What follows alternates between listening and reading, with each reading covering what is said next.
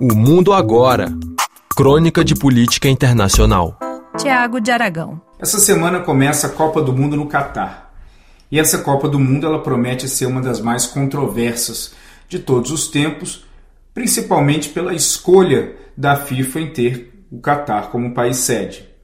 O Catar ele vem sendo sujeito a inúmeras críticas, principalmente nas últimas semanas, mas essas críticas, obviamente, elas já começaram há bastante tempo, desde a época que o Catar foi escolhido em 2010 como sede do Mundial, por conta de inúmeras violações de direitos humanos, principalmente relacionados às condições de trabalho de imigrantes estrangeiros. O governo do Catar, obviamente, afirma que não tem nada disso, que existe um sensacionalismo, mas é natural que exista essas críticas por conta de condições que já foram expostas em, por meio de várias reportagens e análises no mundo.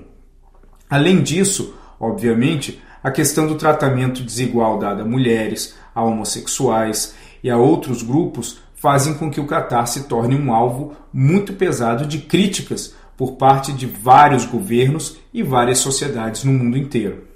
A FIFA vem sendo acusada frequentemente de ter feito uma escolha muito ruim em ter escolhido o Catar e, de certa forma, premiar um país que viola direitos humanos para sediar o maior evento esportivo do planeta.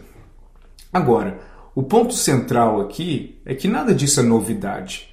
Né? O Catar ele é um país que foi escolhido em 2010 e por mais que essas críticas elas estejam fortes agora no momento que o mundial começou, todos esses problemas já existem há muitos anos.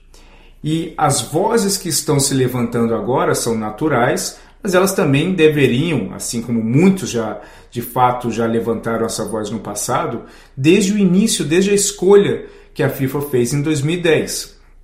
A escolha do Catar na tentativa da FIFA de levar o evento que é, representa o esporte, o evento máximo do esporte mais amado do planeta, para uma região que nunca tinha recebido a Copa do Mundo, foi uma escolha que fez algum sentido, mas não necessariamente dentro do contexto do Catar ou de como que a FIFA acaba selecionando de forma controversa os seus países sedes.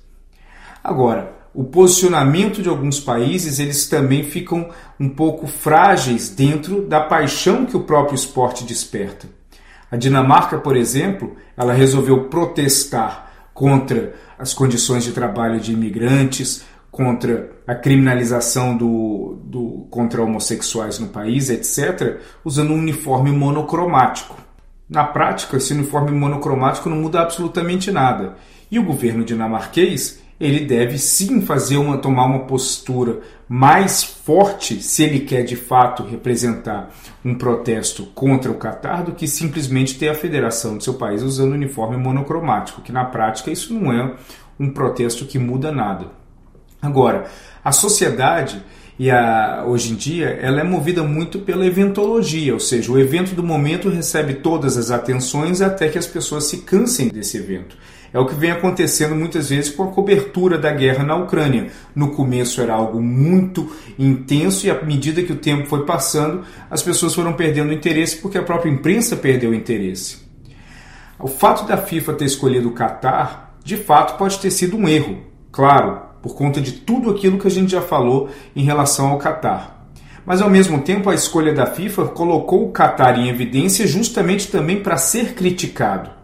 Se o Catar não tivesse sido escolhido pela FIFA como sede do Mundial, as pessoas iam continuar sem criticar, porque não conheceriam.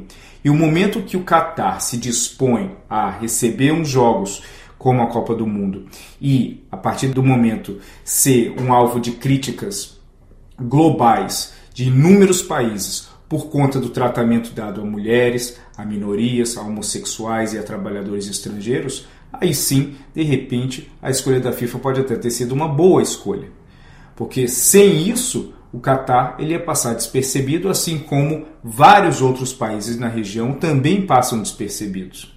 Agora, um ponto muito importante é que as críticas elas devem durar após o Mundial e não só pelo evento que nós estamos vivendo no momento.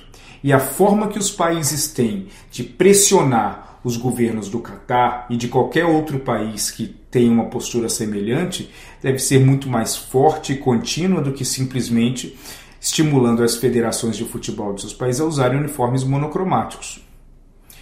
Bom, vamos ver o que, que acontece em campo, que a Copa do Mundo é de futebol, mas as pessoas, a sociedade, os países não devem abrir mão de continuar a crítica, porque a crítica é o que move a civilização e o Catar merece sim ser alvo de críticas por várias coisas que foram feitas, principalmente em relação a trabalhadores estrangeiros ao longo desses últimos anos.